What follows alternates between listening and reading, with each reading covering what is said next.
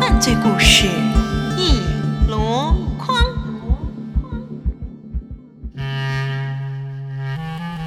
以下对话发生在美国某家监狱的犯人之中。嘿，大块头，他们说你是这里的老大，什么东西你都能搞得到，对吗？没错，无非你想让我把你弄出去，那你应该去请个好律师，而不是我。哦不，我的要求很简单，你看，我以前是个会计师，用不了多久，他们就会把我放了的。我在想，你能不能搞到随便哪个月的《花花公子》杂志？没问题，你想要封面女郎都可以，不过得看你那里能给我什么了。我这里有两包骆驼牌香烟，你看怎么样？听着，这可不行，我已经把烟戒了，你得拿点别的东西来换。别的，这里是监狱，我要是有什么值钱玩意儿，也都在狱警手里。这里钱不能用，饭还吃不饱，你倒是说说看，你想要点别的什么东西？小子，你肯定是新来的，他们还没教过你规矩，对吗？让我来教教你。当你在这里想找人办点事儿，你得给他送点糖。汤？什么汤？糖就是泡面，明白吗？汤泡面，这才是现在监狱里的货币。香烟早就过时了。泡面？这我可没想到。那可是为什么？你们不是应该用香烟的吗？没错，刚进来的时候我们就用香烟，每天都有几百支香烟在这个地方流通。它们像画着富兰克林脑袋的小绿纸一样好用。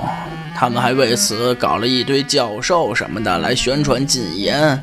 我们可不吃他那一套，每天照样有不少的烟卷被偷偷运进来。但是你知道吗？这里可是美国。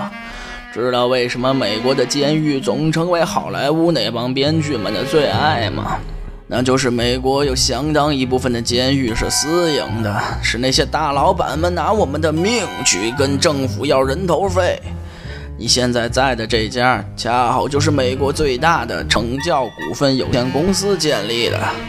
他们在二十一个州盖了足足六十个监狱，给他们打工的有一万四千多人。既然他们是为了赚钱，又要节约开支，最简单的方式就是让我们饿肚子。嘿，你是个会计师对吗？你来算算这些家伙是怎么捣鬼的吧。啊，他们管理监狱确实有一套，我进来之前就查过。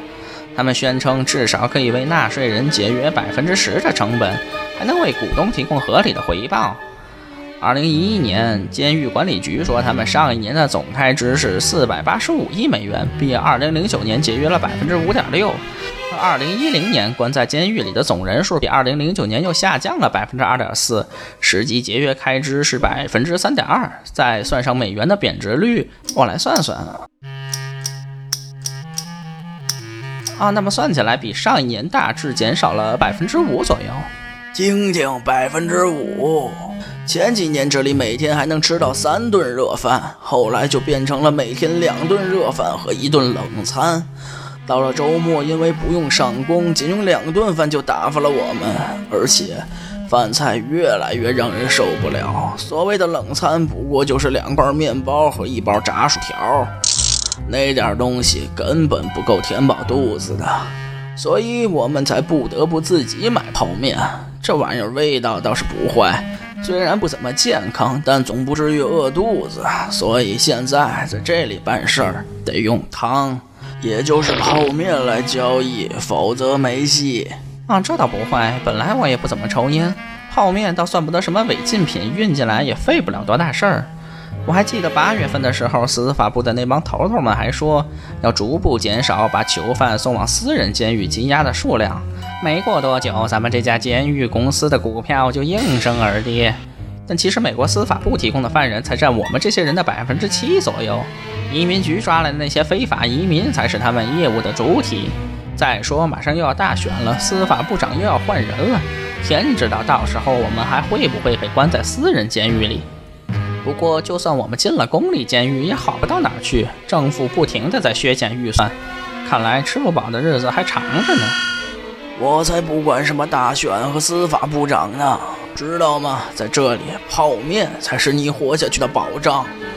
你真应该看看那个叫古斯塔夫·阿尔瓦雷兹的家伙写的书，叫什么《狱中面神：铁穹中的菜谱与传奇》。那可真是一本好书，多亏了他。现在我做的泡面可是我们这里最棒的。